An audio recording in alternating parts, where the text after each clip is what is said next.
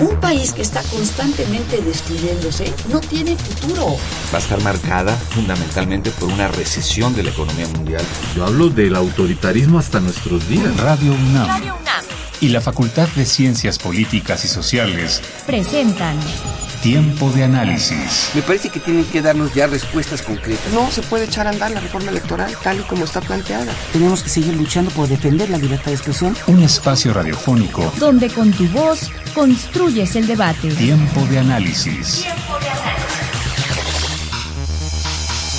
Buenas noches, les saluda Jimena Lezama y esto es Tiempo de Análisis programa radiofónico de la Facultad de Ciencias Políticas y Sociales y estamos transmitiendo a través del 860 de AM y vía internet www.radiounam.unam.mx. Te invito a que te pongas en contacto con nosotros a través de nuestras redes sociales. Puedes encontrarnos en Twitter, arroba tiempo de análisis, y en el Facebook, Facultad de Ciencias Políticas y Sociales, UNAM. Te recuerdo que si quieres consultar alguno de nuestros programas anteriores, puedes escucharlos en www.políticas.unam.mx y esta noche en tiempo de análisis hablaremos sobre el panorama electoral de la Unión Europea. Y en la mesa nos acompañan Ana Luisa Trujillo Juárez, secretaria técnica de la División de Estudios Profesionales de la Facultad de Ciencias Políticas y Sociales. Buenas noches, Ana Luisa. Buenas noches, eh, muchas gracias por la invitación. Gracias a ti. Roxana Torres Pérez, jefa del Departamento de Cooperación e Internacionalización de la División de Estudios de Posgrado de la Facultad de Ciencias Políticas. Buenas noches, Roxana. Hola, buenas noches y muchas gracias por la invitación. Gracias a ti. Y Guillermo Navarrete Errejón, secretario técnico del Centro de Estudios Europeos de la UNAM. Hola, buenas noches y me uno al, al agradecimiento por la invitación. Bueno, pues vamos a hablar justamente de cómo van a incidir los comicios electorales, tanto los que ya se hicieron como los próximos a hacer, en esta configuración de la Unión Europea, en un marco en el que está el Brexit, por un lado, están los conflictos en Grecia, están eh, el euro, euroesceptismo en, en la misma configuración de, de la Unión Europea y pues en fin, cómo la Unión Europea va a quedar con estas elecciones en estos países que la integran. Entonces, empecemos con el marco político de la Unión Europea y por qué no empezar con Reino Unido, con las elecciones de Reino Unido. Bueno, eh, en las elecciones eh, del Reino Unido eh, hay dos partidos políticos que tenemos que tener en consideración importante. Uno son los conservadores y otro es el Partido Laborista. En las elecciones pasadas, en mayo pasado, eh, los conservadores obtuvieron 331 eh, escaños, mientras que los laboristas obtuvieron 232 escaños.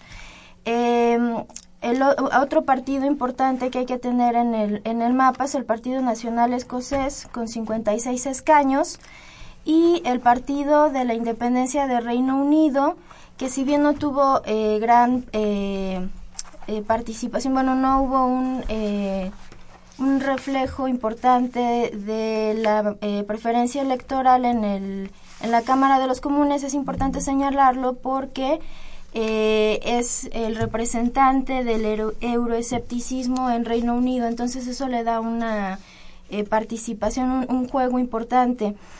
la gran cuestión aquí es que el Partido Conservador liderado por David Cameron gana la mayoría absoluta en la Cámara de los Comunes y se dice que es porque eh, prometió al electorado británico eh, renegociar la relación con la Unión Europea y esto implica eh, grandes cambios, implica situaciones importantes dentro de la economía, la migración, la posición de la de Gran Bretaña a nivel internacional. Entonces, bueno, me gustaría iniciar con este panorama general y, y vamos tratando el tema.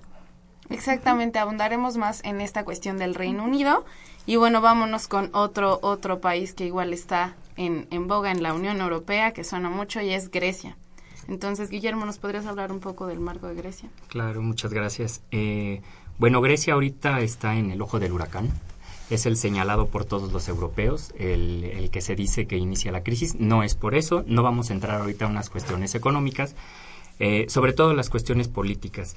Eh, en Grecia gana un partido de izquierda radical este partido de izquierda radical tiene un, ah, tiene propuestas, llegó, llegó al poder con propuestas típicas populistas de un periodo de crisis. ¿A qué se refiere esto? Eh, Grecia ahorita está muy castigada por la cuestión económica y la Troika, la Troika que es eh, la unión entre el Banco Central Europeo, el Fondo Monetario Internacional y la Comisión Europea, son las que están dictando las, eh, lo que debe de hacer Grecia para salir de esta crisis. Su manera de, de esta troika que piensa para salir Grecia de la crisis es castigando literalmente a, a, los ciudadanos. ¿En qué sentido? Quitar pensiones, quitar el estado de bienestar, subir el IVA, eh, impuestos, etcétera, etcétera. Entonces, esto evidentemente al electorado no le agrada. Y siempre habrá partidos que aprovechan este, estos momentos de coyuntura para sacar votos. Entonces, la culpa, eh, este, este partido está culpando todo, a todo lo que está sucediendo a la Unión Europea y a la Troika. Entonces, dentro de sus propuestas, con lo cual llegó al, poder este grupo de extrema izquierda, es eh, salir de la crisis de otra manera, creando empleos, quitándose el yugo de la Unión Europea. ¿En qué sentido? Eh, ya no, eh, que ya no lo estén forzando a hacer este tipo de cambios que están castigando a la población. Eh, está en un momento muy complicado porque Grecia está muy endeudado, muy endeudado, casi 130% de su PIB lo debe. Entonces está muy complicado que salga ahorita. Y no tiene, literalmente no tiene de otra más que atenerse, eso se podría pensar, a lo que, estos, a lo que esta troika dicte. Sin embargo, este, este nuevo, el, nuevo primer ministro piensa que tiene la fórmula para salir eh, de esta crisis sin, sin afectar a su población, porque a final de cuentas llegó al, poder diciendo que no lo iba a afectar, no iba a afectar a la población. Y sean, eh, los últimos días se ha visto cómo Grecia ha empezado a coquetear incluso con Rusia se está acercando un poco a Rusia, a pesar, de que dice, no, no, no, no, no nos estamos, este, no, le estamos dando la, espalda a Europa, pero Grecia sabe que Rusia es, un, es una persona, pues, ahorita con Vladimir Putin, es una persona que va a aprovechar cualquier coyuntura. Entonces, no nada más podemos ver la situación de Grecia desde un panorama nacional e incluso regional. Rusia tiene muchos intereses en la zona, siempre los ha tenido. Grecia es parte de la OTAN, incluso podría coquetear con Rusia y con Estados Unidos para ayudarla a salir de la crisis. Ya ahorita incluso puede darle la espalda a Europa, a pesar de que está dentro de la Unión Europea, pero puede empezar a coquetear con las dos potencias de tú que me das, cómo me ayudas y yo cómo te voy a ayudar. Entonces, eh, la situación en Grecia aún está empezando, aún está empezando, todavía no, no, va a terminar en un buen tiempo, pero eh, este tipo de, coyunturas son los que ayudan a estos partidos políticos populistas a llegar al poder. Exacto. Igual regresaremos a ahondar más en el tema de Grecia. Y bueno, vámonos con el marco jurídico de Polonia y de Dinamarca. Eh, Finlandia, perdón. Sí, muchas gracias. Bueno, eh, voy a comenzar con, con Finlandia. El, más, el pasado mes de abril se celebraron elecciones parlamentarias en, en el país nórdico, que limita con Rusia, Noruega y Suecia. Y el partido ganador fue el partido de centro, cuyo líder es Juha Sipila.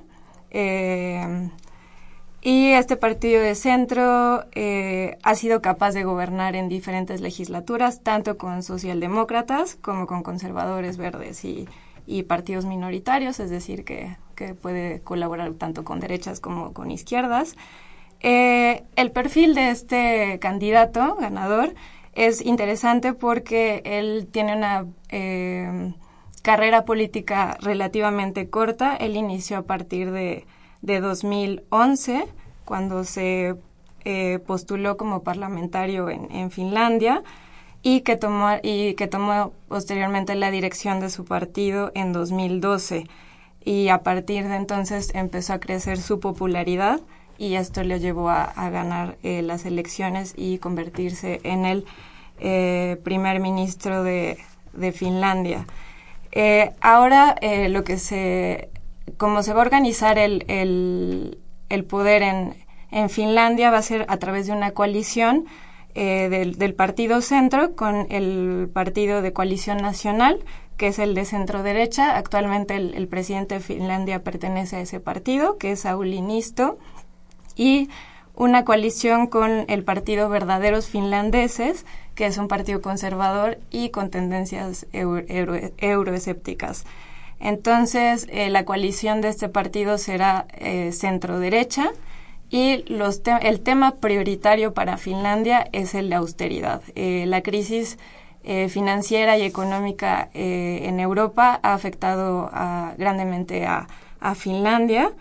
Ha habido una caída fuerte de sus exportaciones en términos también de inversión y de turismo. hay una elevada tasa de desempleo y pues también otro tema en, en relación con política exterior son las tensiones con Rusia a, raíz de la anexión de Crimea en, el pasado marzo de 2014. Entonces, ese sería el panorama general de Finlandia. Eh, ahora, en Polonia eh, se celebraron elecciones el pasado mes de mayo. Hubo primera y segunda vuelta, fueron elecciones presidenciales. Eh, fue una, una, competencia bastante eh, igual y al final resultó ganador el partido Ley y Justicia, que es un partido nacionalista y conservador, representado por André Duda. Este partido es de una ideología católica, conservadora y de derecha.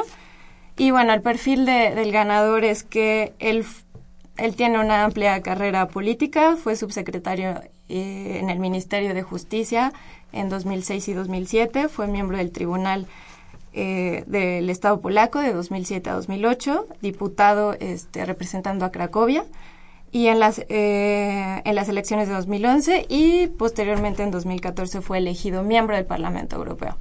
y bueno, los temas prioritarios para Polonia actualmente son pues el descontento por salarios bajos, desempleo juvenil, aplicación de medidas, eh, atender a la aplicación de medidas por el retraso de la edad de jubilación, que antes era de 60 para mujeres y 65 para hombres, y ahora se cambió a 67 años. Y bueno, también en, relación con Unión Europea es que mencionó que no se entrará a la zona euro. E, este, este personaje, este, el futuro presidente de Polonia es euroescéptico. Y bueno, también manejará las tensiones con Rusia. Ok, bueno, pues vemos un marco político en el que tenemos por un lado una Grecia con un partido de izquierda, un partido de izquierda radical, y vemos otros que tienden más hacia la derecha, algunos euroescépticos. Pero ¿cómo, cómo creen que estos, estas elecciones incidan en la, en la configuración de la Unión Europea? ¿Cómo es que, o sea, el apoyo de estos grupos de izquierda, o sea, de verdad va a afectar en, en la Unión Europea o en este caso igual David Cameron con, con sus ideas igual pues sí de derecha va a afectar qué tanto qué tanto afectaría la configuración que ya está eh, bueno en este caso este tipo de temas ya incluso a nivel relaciones internacionales más en la Unión Europea no se pueden ver de manera aislada todo lo que sucede a nivel incluso regional, ya no hablemos de a nivel nacional, sino incluso a nivel regional, municipal, va a afectar a la Unión Europea. ¿En qué sentido? Aquí estamos hablando de elecciones nacionales, elecciones de gobiernos nacionales. Sin embargo, el año pasado hubo elecciones para el Parlamento Europeo. El Parlamento Europeo es una institución eh, supranacional dentro del sistema de, de, instituciones de la Unión Europea que representa a los ciudadanos de toda la Unión Europea, a los ciudadanos de los 28 países miembros de la Unión Europea. Entonces, esta ideología, este descontento, esta cuestión populista que afecta a nivel nacional, indudablemente se refleja a nivel Unión Europea. Eh, aquí hay varios datos que son del 2014, pero que son muy interesantes, porque los ciudadanos votaron en el 2014 por sus representantes en el Parlamento Europeo. Y resulta ser que los entonces partidos que ganaron a nivel Parlamento Europeo son los que han estado ganando a nivel nacional. Eso quiere decir que la ideología del ciudadano, el ciudadano no alcanza a separar lo que es lo nacional y lo regional. Okay. Eh, ¿Por qué es interesante esto? El Parlamento Europeo, como ya mencioné, eh, defiende los intereses de los ciudadanos, pero tiene mucho poder de decisión actualmente eh, en algunos temas de la Unión Europea, como por ejemplo el presupuesto, la migración, etcétera, que son temas que ahorita están a nivel nacional utilizándose como propaganda. Eh, el actual Parlamento Europeo, que tiene 750 eurodiputados, está dividido en grupos políticos dependiendo de la ideología de los ciudadanos. Aquí ya no se, no se aglutinan según la nacionalidad, sino según la ideología de toda la Unión Europea. Eh, los resultados iniciales eh, nos dieron, eh, siempre nos han dado que el, el, Partido Popular Europeo de derecha siempre ha ganado, seguido por el de izquierda. Y todos los países aportan eurodiputados a estos dos grupos. Sin embargo, se dio algo muy importante en esta última elección, en el cual la extrema derecha francesa fue muy votada que si nos damos cuenta a nivel nacional, este partido de extrema derecha no tiene casi representación, tiene dos escaños nada más, y a nivel Parlamento Europeo le dieron 23 escaños del total de 74 que tiene Francia. Eh, la extrema derecha francesa y la extrema derecha inglesa, la británica, son muy parecidas en ese sentido, porque lo que quieren es destruir a la Unión Europea desde adentro aprovechan las mismas instituciones para bloquear y para destruir a la tratan de destruir a la Unión Europea desde adentro con esta ideología de que pues la Unión Europea les está perjudicando, no funciona, etcétera. En ese momento, eh, los franceses y los británicos, su misma ideología nacionalista no les permitió llegar a un acuerdo y crear un solo grupo político. Se pensaba que, bueno, va a haber la extrema derecha británica, que siempre la ha habido, eh, pero se va a poder negociar porque el, Partido Popular y el Partido Socialista, al final de cuentas, son los que se llegan a poner de acuerdo, que es centro izquierda y centro derecha. Sin embargo, eh, las últimas noticias nos dan que eh, la líder de la extrema derecha francesa logró eh, convencer a los eurodiputados radicales de Austria, de Polonia, que precisamente son los que estamos viendo que llegaron al poder, estas extremas derechas, eh, Hungría y logró hacer su partido político. ¿Esto, que, esto a qué nos lleva? Que eh, podríamos llegar a un tipo de bloqueo a través del mismo Parlamento Europeo, porque si bien son dos grupos diferentes, la ideología es igual entre británicos y franceses y lo que quieren es bloquear a la Unión Europea, tendríamos a un grupo junto con los euroescépticos eh, del Partido Conservador con 196 eurodiputados, que los pone incluso arriba del segundo lugar de los centroizquierda. Eso quiere decir que en un nivel ya de toma de decisiones, si se trata de destruir o de bloquear, llegan a acuerdos. Llegan a acuerdos, aunque sea extrema izquierda con, la, con los eh, griegos y la extrema derecha con los franceses, si lo que se trata es de bloquear, pueden llegar a un acuerdo. Y un grupo, no un grupo político, sino una alianza de tres grupos políticos a nivel Parlamento Europeo, tres de ocho, y los llevan a un total de 196 eurodiputados, la Unión Europea puede entrar en una crisis, en una crisis de, eh, de toma de decisión, porque actualmente el Parlamento Europeo tiene ya mucho poder en toma de decisión en algunos, eh, en algunos temas y sí podría ser una piedra en el zapato para las mismas instituciones de la Unión Europea. Ok, bueno, pues regresaremos ahorita con más de la Unión Europea, pero vamos a una cápsula de Políticas Invita y regresamos a tiempo de análisis. Políticas Invita. Conoce las actividades académicas y culturales de nuestra facultad. Cine, seminarios, conferencias, exposiciones, coloquios. Políticas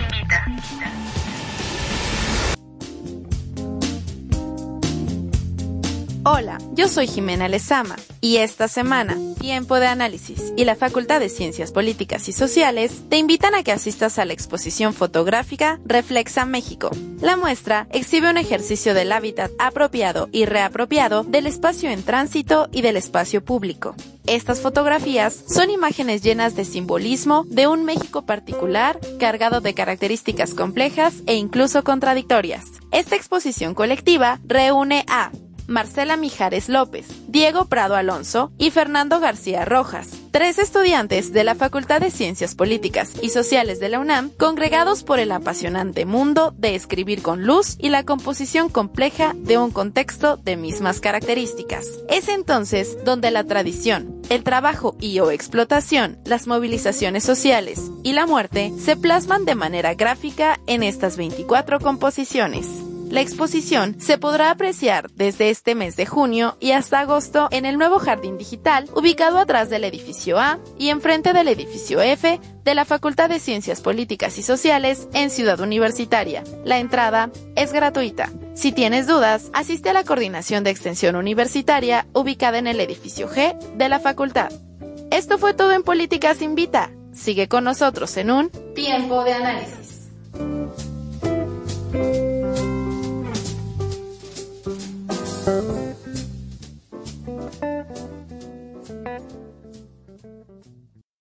Bueno, entonces estábamos con el Parlamento Europeo, con esta configuración de que llega eh, la parte francesa, el ala eh, radical euroescéptica, digámoslo así.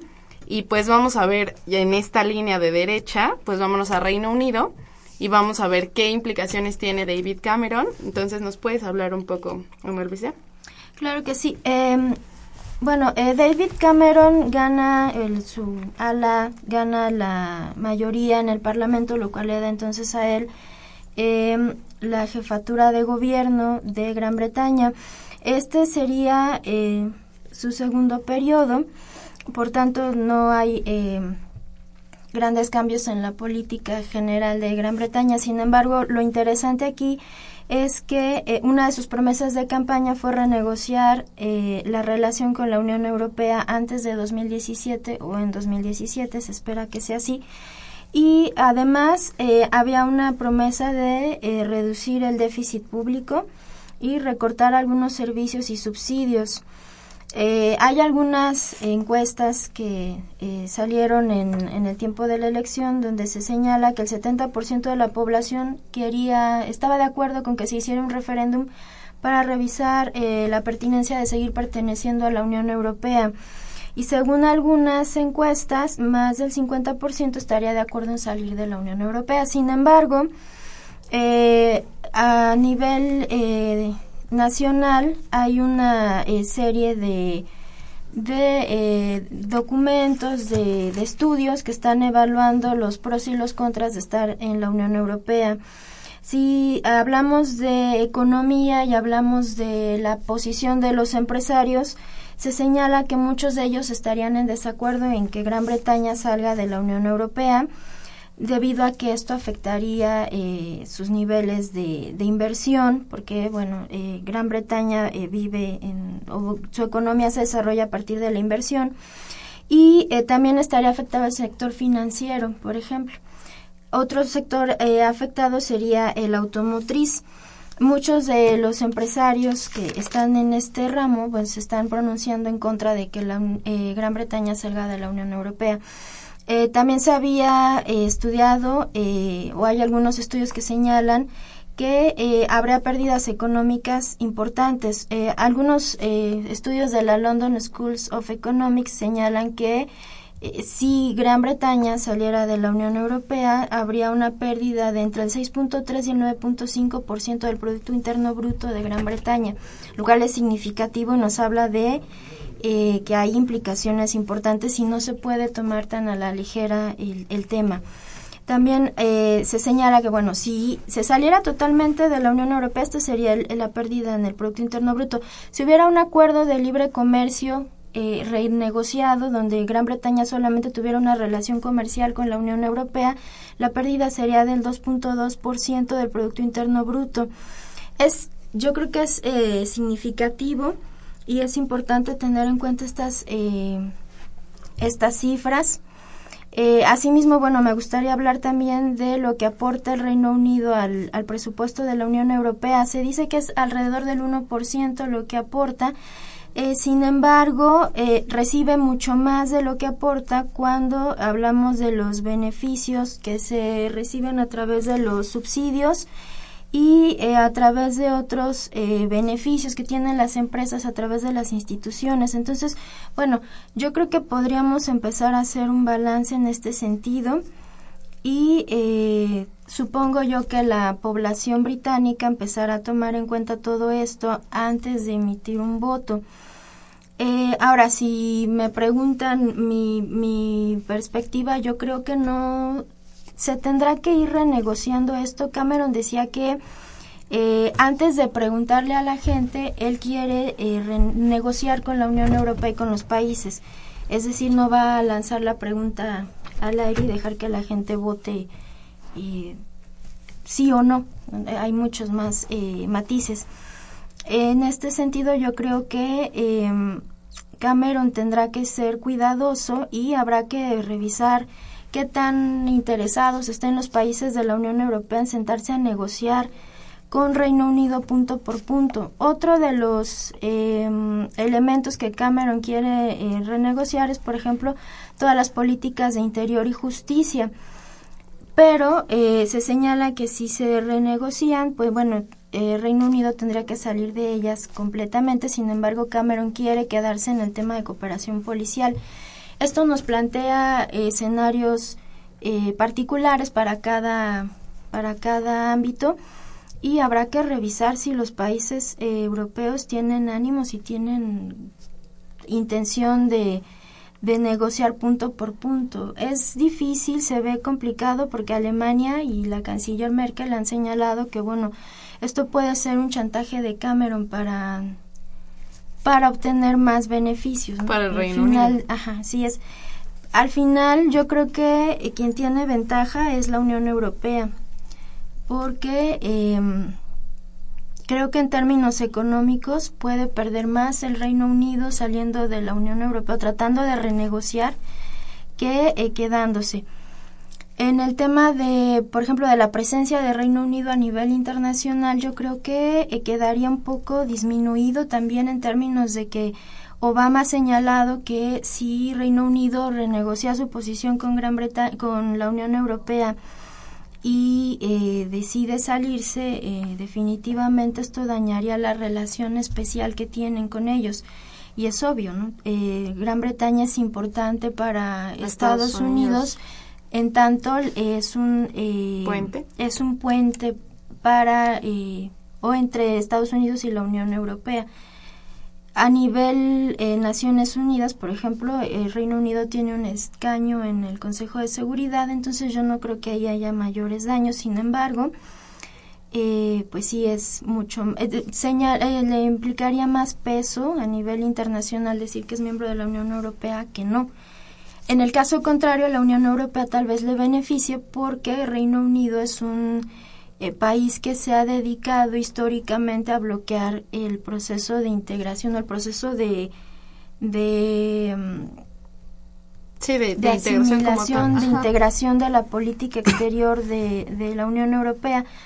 Ahí podría tener una ventaja si, si el Reino Unido decide salir definitivamente, bueno, a lo mejor hay mayores avances de los que ha habido, ¿no? Eh, históricamente Estados Unidos y Gran Bretaña siempre ha tenido una posición común y la Unión Europea otra distinta. Entonces, bueno, ahí puede haber alguna ventaja. Em, bueno, eso sería a grandes rasgos lo que... el panorama general si Gran Bretaña decide salir de, de la Unión Europea. Ok. Perdón, me gustaría agregar algo. Perfecto. Eh, visto desde la Unión Europea. Eh, tomando en cuenta em, el contexto histórico en el que inicia el proceso de integración, el Reino Unido se integra a la Unión Europea en 1973. Estamos hablando de un periodo de Guerra Fría, de un periodo muy fuerte de Guerra Fría en donde el enemigo es la Unión Soviética, en donde para derrotar al enemigo debemos de estar unidos. Antes de la entrada del Reino Unido a la Unión Europea, la única potencia que estaba en el proceso de integración eh, con poder real era Francia, porque incluso Alemania ni estaba en la ONU. Entonces, en ese momento era importante para, la, para el proceso de integración tener a Reino Unido dentro. Eh, lo habían bloqueado dos veces, logró entrar, etcétera, etcétera, ya sabemos la historia, pero eh, en, ese, en ese contexto histórico Reino Unido era importante. Bomba nuclear, escaño en el Consejo de Seguridad, escaño permanente, eh, una potencia, amigo de Estados Unidos, etcétera. Entonces, Europa unida contra la Unión Soviética. Como menciona la maestra Ana Luisa, actualmente incluso ya los políticos fuera, em, digamos que fuera de, del discurso diplomático, Dicen, uno, Reino Unido pierde más. Dos, Alemania y Europa, ¿qué tanto están dispuestos a doblar las manos porque Reino Unido se quede? ¿Qué va a ganar la Unión Europea si se queda Reino Unido? Como menciona Ana Luisa, eh, se le tienen el cheque británico, se les da dinero, se les dan fondos, se les dan muchas facilidades e incluso lo que les estaba comentando eh, uno de los grupos políticos del Parlamento Europeo de extrema derecha que lo que quiere es bloquear, eh, la mitad, más de la mitad de sus miembros son británicos. Entonces desaparece ese grupo, la Unión Europea dice, bueno, va a ser más sencillo ya la negociación, pero actualmente con Reino Unido, sin Reino Unido, con Grecia, sin Grecia dentro de la Unión Europea, la Unión Europea seguirá adelante, ha, ha superado más más crisis eh, de otro tipo, seguirán adelante los que quieran estar adelante y los que pues, estén, estén aportando algo al proceso de integración. Exacto. Esto, esto, esto que dices, Guillermo, es bastante pues sí, resume de, de, una manera en que esto va a seguir, ¿no? Digo, independientemente de la importancia que tenga, que tenga Reino Unido o el peso que, que pueda ser como un tipo de lastre Grecia ahorita, en tanto está muy mal económicamente, pues de todas maneras la Unión sigue en su configuración. Pero, por ejemplo, Ana Luisa, bueno, tú ves, Roxana, perdón, tú ves viable o si ves viable que salga Grecia, por ejemplo.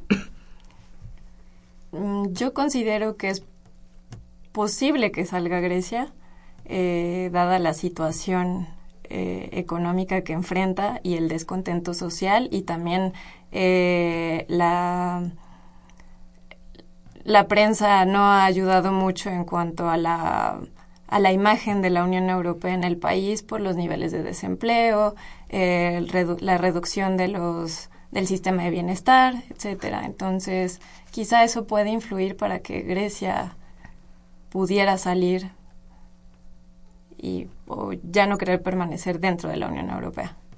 Ok, y en materia de lo que tocan de migración, por ejemplo, ¿no? Que son algunos de los temas que están tanto de izquierda como de derecha, ¿cómo afectaría el panorama que estas dos, estos dos países salgan? ¿En qué manera de, en cuanto a las relaciones de migración de los, si son de la Unión Europea o si son de Reino Unido, Reino Unido sobre todo con estas políticas migratorias tan estrictas, ¿qué pasaría?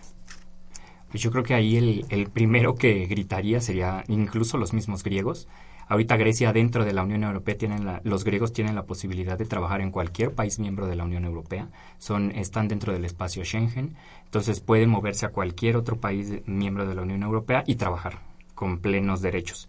Saliéndose de la Unión Europea, esto se pierde, evidentemente, ya no tienen esta libertad de trabajadores, ya no podrían, tendrían, incluso les podrían exigir visado, no lo sé, eh, perdería mucho más no es imposible, incluso ya antes eh, se decía quién quiere salir de la Unión Europea si, si hay una lista de espera, ¿no? Eh, actualmente ya en el Tratado de Lisboa ya se dice, ok, es cierto, ¿no? Si quien se quiera salir, pues, a final de cuentas es un tratado internacional, se denuncia y, puede salir del proceso de integración. ¿Qué te costaría? Bueno, desde, desde, desde acuñar tu moneda. Desde el inicio, Grecia ya tiene euro y regresar a dragma. Eh, podría ser, sí, no es imposible. Antes se decía es imposible una, Unión Europea, es imposible eh, que Francia y Alemania se sienten en la misma mesa después de dos guerras mundiales, ¿no? Pero no es imposible. Sí les costaría mucho trabajo, pero yo sí creo que perderían muchísimo más. Y en, el en la cuestión de migración, si de por sí los griegos ya son vistos como migrantes indeseados en algunas partes de la Unión Europea, ahora pues ya serían, estás aquí y ni puedes trabajar. O sea, no deberías de estar aquí. Y los británicos, sí, bueno, tienen este, incluso el, el, el UKIP, que quedó como curioso porque no tiene muchos escaños en el Parlamento, pero fue muy votado por el sistema proporcional que maneja Reino Unido en sus elecciones, en su sistema electoral. A nivel Parlamento Europeo es eh, nivel proporcional, pero eh, a nivel nacional tienen un sistema diferente, niveles regionales, etcétera. Y a pesar de no tener muchos escaños en el Parlamento, fue muy votado. ¿Con qué eh, qué propuestas tenía este, este partido, al igual que los conservadores, sí vamos a hacer una votación para que salga Reino Unido, pero nosotros no queremos platicar primero con la Comisión Europea. Vamos a hacer la votación ya. Si dicen sí, nos vamos. Y dentro de sus propuestas estaba limitar la migración a Reino Unido. Es decir, no eh, tener cierto máximo por año de personas que pueden entrar a Reino Unido. Esto evidentemente no lo pueden hacer en un marco legislativo dentro de la Unión Europea. Ya lo intentó una vez este Reino Unido que dijo, pues nosotros no vamos a aceptar y la comisión le contestó, le dijo, no es cuestión de que quieras o no, están los tratados y tienes que cumplirlo.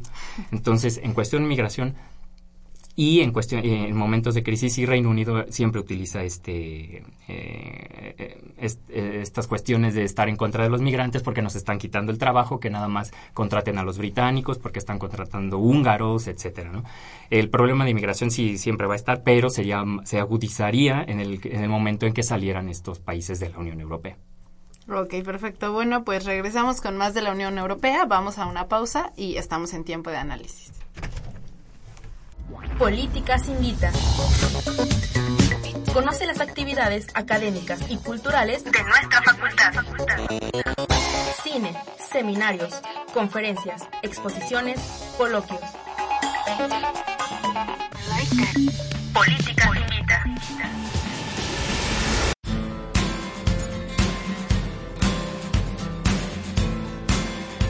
Hola, yo soy Jimena Lezama. Esta semana, tiempo de análisis.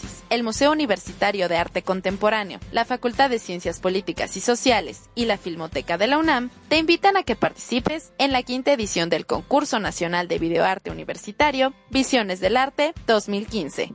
Hoy, el video se ha convertido en una herramienta al alcance de la mayoría, con la aparición de cámaras miniatura en dispositivos móviles y plataformas de distribución de videos caseros en medios electrónicos que han reformulado las condiciones de realización de video en la actualidad.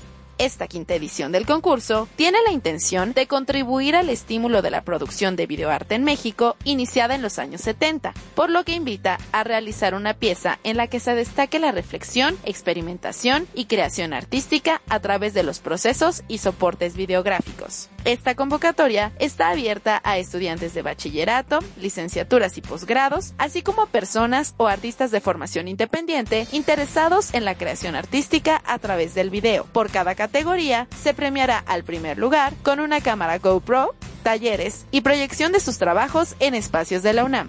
La fecha para inscribir tus trabajos es desde el 1 de junio y hasta el 30 de octubre del 2015. Consulta las bases y especificaciones del concurso en el cartel disponible en la página de la Facultad de Ciencias Políticas y Sociales, en el correo concurso.videoarte.muac.unam.mx o bien asiste a la coordinación de extensión universitaria ubicada en el edificio G de la facultad. Esto fue todo en Políticas Invita. Sigue con nosotros en un tiempo de análisis.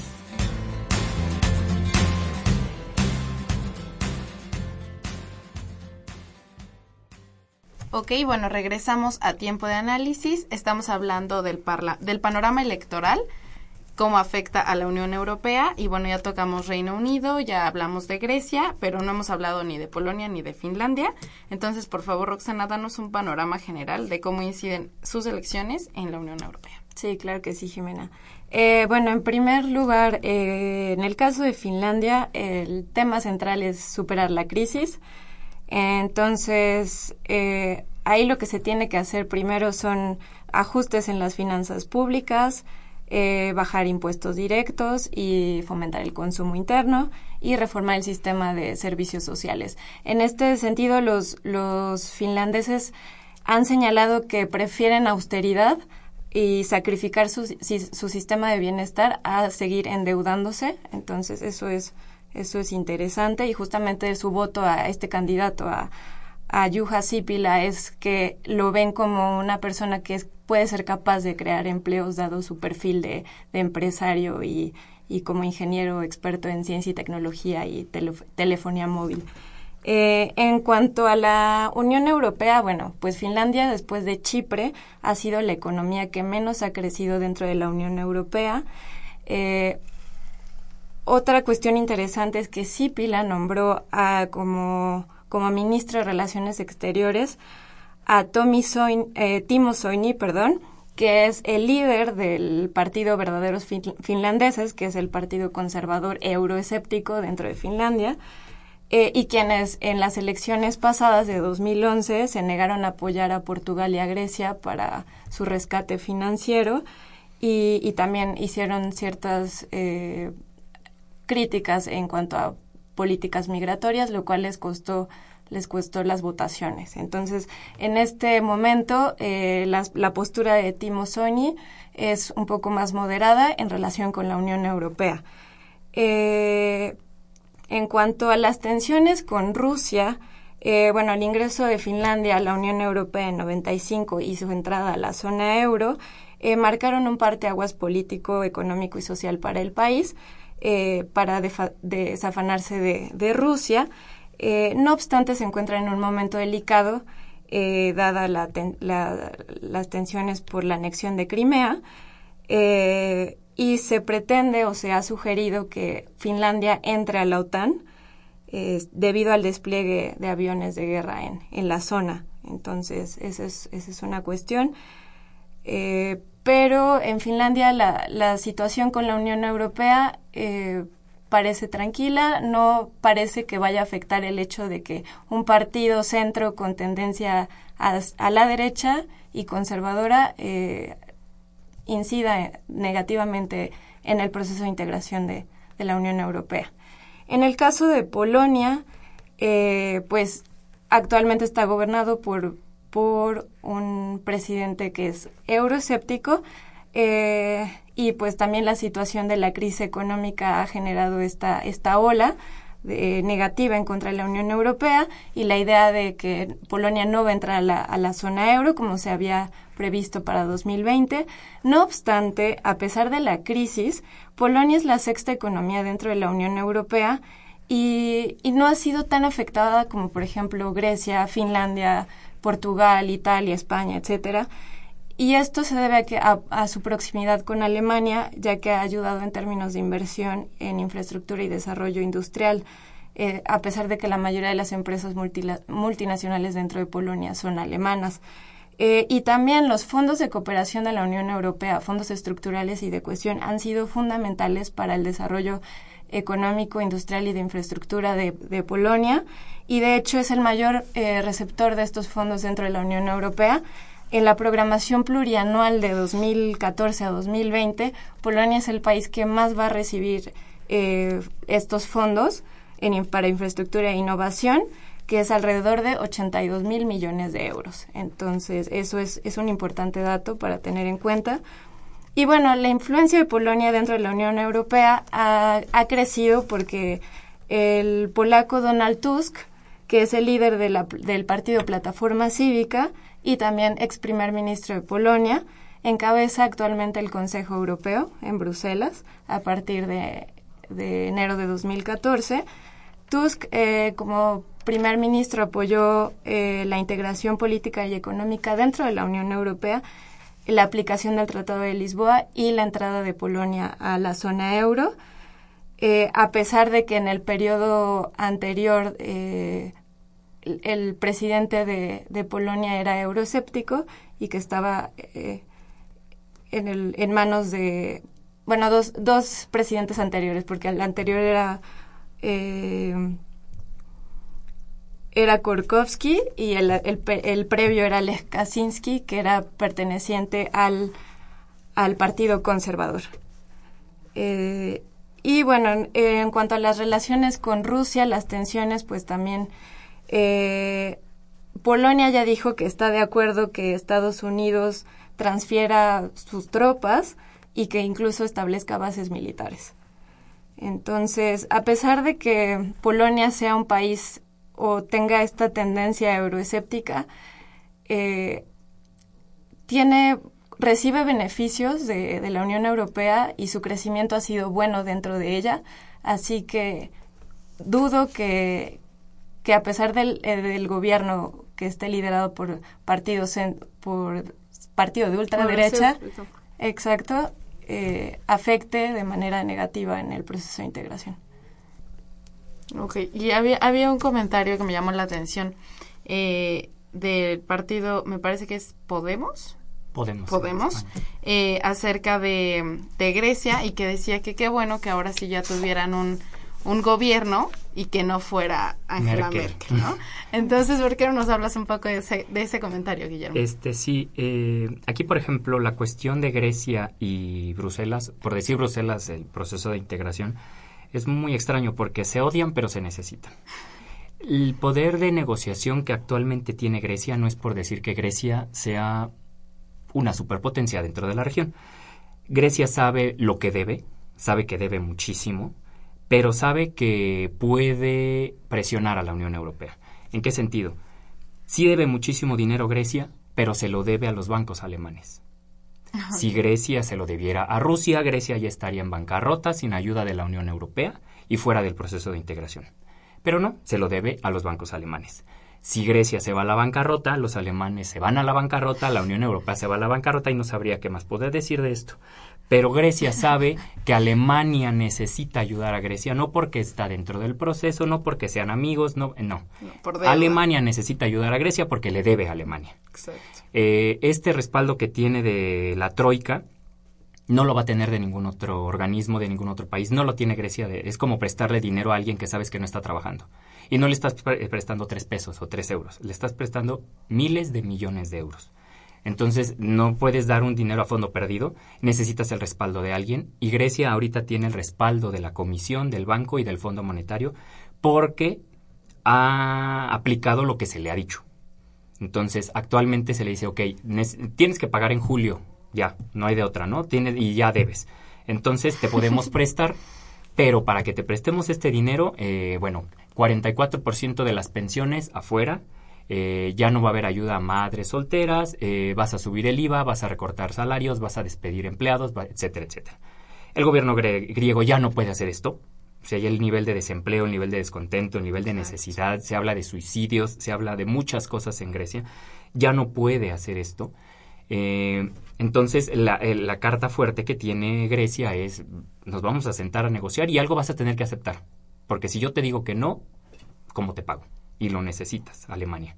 Entonces, este, si no me lo vas a dar tú, voy a buscarlo de otra manera. Y es lo que estamos viendo con Rusia, ya se están juntando, oigan, pues ya no hagan esos bloqueos a Rusia, porque pues Rusia, etcétera, más allá de que si tienen afinidad porque son ortodoxos, etcétera, etcétera, Rusia tiene mucho interés en Grecia y en todo el mundo. No sé, es su área de influencia, entonces Rusia piensa como superpotencia. Que uno podría pensar que imperialista es la idea rusa de Estados Unidos. Exacto. Es una misma visión, pero desde el otro lado del Atlántico y del Pacífico, porque está de los dos lados, ¿no? Entonces, este, Rusia está pensando como potencia eh, y Grecia sabe en qué posición está. Posición no solo en esta cuestión, sino, sino también geoestratégica. Sí, exacto. El, en, en cuanto a Podemos, es interesante porque en las elecciones al Parlamento Europeo, Podemos fue el cuarto, el cuarto más votado a nivel europeo. Eh, tuvo ocho escaños dentro de, los 54 que se le dan a España. Es de la extrema izquierda. Es una extrema izquierda que se va a juntar con la extrema izquierda griega. No hay de otra. Eh, ¿Qué se podría esperar en unas elecciones? La verdad es que vienen dos elecciones muy importantes generales, que son las francesas y las españolas, porque en los dos se está hablando de un radicalismo político muy fuerte. Eh, Francia lo demostró con sus 23 escaños a la extrema derecha. No sabría, no creo que los franceses le den tanto poder a la extrema derecha a nivel nacional. Se lo dieron por su lo que proponían a nivel eh, Unión Europea, pero no creo. De, de hecho, actualmente el Frente Nacional solo tiene dos escaños dentro del Parlamento francés, que es nada, es nada pero si eh, de repente los franceses comienzan a votar como votaron al Parlamento Europeo en, desencanto por la Unión Europea, le pueden dar un poder que a ver cómo puede manejar Francia. Porque el eje que está sacando a la Unión Europea es Francia y Alemania. Entonces, Alemania sabemos que le da el respaldo a Merkel, se lo ha dado dos veces y seguirá así porque Alemania ahorita tiene buen, a pesar de ser derecha, es conservador, este, tiene buen nivel. y, y, sigue siendo la, la potencia regional y lo es a nivel mundial. Eh, en, caso, en el caso de España, se dice que se va a romper el bipartidismo. Podría ser, podría ser, sobre todo porque también hay unas coaliciones de izquierda a nivel Cataluña que también tiene sus problemas de que se quiere separar, que ya no quiere estar dentro de, la, de, España, pero sí dentro de la Unión, que ya también es una, otra, otro tema también muy, muy extraño, como está sucediendo en Reino Unido, que dice Reino Unido, bueno, voy a votar a ver si me salgo de la Unión Europea, y los escoceses le dijeron, si te sales de la Unión, yo hago otro referéndum para separarme de ti porque yo quiero seguir dentro de la Unión. Entonces son cuestiones que van de lo nacional a lo, a, lo, a, lo, a lo, local y regional y mundial, etcétera. Entonces sí es este no sé, sería como tener una bolita de cristal, pero en este tiempo, en este tiempo de crisis, con esas eh, promesas de quitarse el yugo porque la Unión Europea es la que te está afectando, podría llegar a jalar mucho electorado. Justo vamos a hablar, ya, ya yéndonos un poco al cierre, de estas, mm, sí, cómo las, cómo sería eh, la, la incidencia de las, de las elecciones que están en puerta en esta configuración de la, de la Unión Europea en tanto presupuesto en tanto, sí meternos ya un poquito a temas más específicos y ya para cerrar. No sé, Guillermo, si quieres empezar. Eh, bueno, ahora sí que manera de conclusión. Me gustaría decir que eh, actualmente la Unión Europea se divide entre izquierda, derecha, centro, etcétera. Pero a final de cuentas, eh, y lo vimos en España cuando quitaron al PP por PSOE y viceversa, a final de cuentas los países están atados. ¿Atados en qué sentido? Saben que están en crisis, estamos en un proceso no solo que es regional, sino a nivel internacional, que se deben de mover dentro de las reglas. Hasta ahorita yo no veo un líder que, podría, que pudiera romper este mecanismo, esta cuestión internacional. Entonces, saben eh, dentro de qué sistemas se están moviendo y saben lo que tienen que hacer. Entonces, eh, en su momento se decía que en, España no votaron por el PSOE porque iba a subir impuestos iba a bajar prestaciones, etcétera. Entonces le dieron eh, el apoyo al Partido Popular, que terminó haciendo lo que dijo el PSOE que iba a hacer. Subir impuestos, porque era necesario, lo tenían que hacer. Grecia, en este sentido, sabe que tiene que pagar. No le van a perdonar una deuda tan grande. Y, Grecia tiene que pagarlo. Y Grecia sabe, estuvo lleno de, durante muchos años, eh, la Unión Europea le dio a Grecia, junto con España, Portugal e Irlanda, algo que se le llama fondos de cohesión. Estos fondos de cohesión eh, estaban dirigidos, están dirigidos, incluso todavía se, se, dan, sobre todo para Europa del Este, a los países con menos desarrollo de la Unión Europea para lograr un, equilibrio. A Grecia, desde que entró, se le dieron. Eh, se le ha estado dando no solo fondos estructurales, fondos de cohesión, etcétera, etcétera, muchos programas de desarrollo. Y cuando uno ve a Grecia ahorita y dice, bueno, ¿y por qué está en ese nivel de deuda? ¿En dónde está todo el dinero que yo eh, habitante de Finlandia, habitante de Alemania. Estoy dando mis impuestos a la Unión Europea para que la Unión Europea le dé dinero a Grecia para que se desarrolle y que Grecia esté en ese nivel. Yo ya no estoy dispuesto a seguir dando dinero de mi bolsa para desarrollar a un país que, se, que no, sabemos en dónde dejó ese dinero. ¿Por qué está en ese nivel tan malo cuando se le está dando dinero por todos lados? Entonces, eh, de aquí vienen los mismos grupos políticos que se entiende que la gente piense así, que dice, es que ya se dieron cuenta, la Unión Europea nos está sacando a nosotros dinero, nuestro país, el gobierno nos está sacando a nosotros dinero para desarrollar a países y así lo catalogan flojos como España, Portugal y Grecia que no se quisieron desarrollar y que nada más estamos tirando nuestro dinero en vez de que nuestro gobierno use nuestros impuestos para desarrollar nuestro país. ¿Qué es lo que tú estás necesitando? Tu dinero se está yendo a otro lado. Entonces, eh, lo ven a nivel muy local Tal vez Alemania lo ve más a nivel regional, se entiende. Yo diría que el 99% de los países de Europa, dentro de los tres primeros eh, socios comerciales es Alemania. Alemania es el principal socio comercial de muchos países de la Unión Europea. Entonces Alemania está interesado en desarrollar toda Europa. Carreteras, vamos a hacer una carretera de aquí a, a, Tallinn. y, que, y van a decir los catalanes aquí, a mí, ¿de qué me interesa una carretera de aquí a Tallinn? Entonces, hazme, pues, tápame el bache, etcétera, ¿no? Entonces, eh, es un proceso muy complicado que va más allá de, lo, de lo cerrado de decir, este, solo es dinero, solo son votaciones, solo es algo nacional. No, ya afecta todo. Es un proceso que va a seguir adelante. Eh, que los europeos han demostrado que cuando están en crisis salen de esa crisis, pero tal vez reconfiguran. Ahorita se está hablando de que si vive o no el euro, el euro va a seguir viviendo, pero va a cambiar. Pues la cuestión fiscal, por ejemplo, en el momento en que en el que se creó el euro no se hablaba de una cuestión fiscal, ese es nivel nacional, y ahorita se dieron cuenta que ese fue un gran error. No haber planteado una fiscalidad común cuando solo el 1% de, la, de, de lo que el país produce se va a la Unión Europea. En un proceso tan grande el 1% es insuficiente. Entonces, eh, van a reconfigurar muchas cosas, van a cambiar muchas cosas, pero seguramente Europa va a seguir adelante y se va a reinventar, se va a reinventar como hasta ahora lo ha hecho. Ok, Roxana. Claro que sí. Eh, pues en relación con eh, Finlandia y Polonia, solo queda decir que esta coalición centro-derecha del, del primer ministro Juha Sipila eh, no va a obstaculizar a la Unión Europea. todo parece indicar que irá bien. Y en relación con el presidente euroescéptico de Polonia, podría parecer que hay un obstáculo eh, hacia la Unión Europea, hay una imagen negativa. Sin embargo, dados los beneficios que, que tiene Polonia dentro, no creo que afecte su posición como Estado miembro de la Unión Europea. Ok. Ana Luis, Reino Unido. Bueno, a mí me gustaría terminar con eh, dos ideas. La primera es que em, falta mucho por ver eh, respecto a este tema, sin embargo, me eh, adelantaría a pronosticar que Reino Unido no va a salir de la Unión Europea y que las negociaciones se quedarán quizá en algún en alguna reducción mínima porque eh, creo que en este caso tiene más que perder Reino Unido que la Unión Europea y eh, creo que la posición de Alemania es, es fuerte y la presión que tiene eh, Reino Unido respecto a Estados Unidos de no eh, mover mucho las cosas como están eh, van a afectar eh, el, el, devenir de este tema y entonces creo que eh, Gran Bretaña se va a quedar en la Unión Europea porque además es lo que le conviene.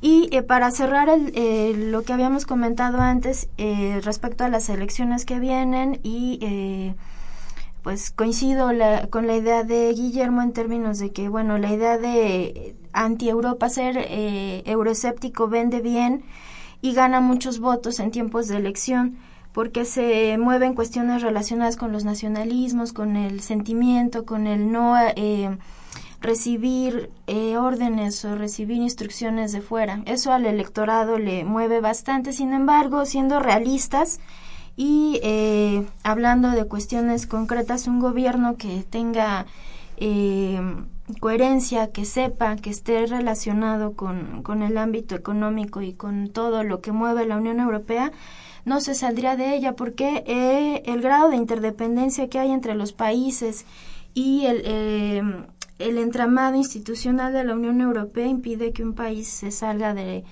de Europa, ¿no? En el caso de Grecia, por ejemplo, podría, pudiera ser que eh, la Unión Europea decida eh, hacerlo a un lado, pero que Grecia por cuenta propia diga me voy a salir, yo lo veo difícil.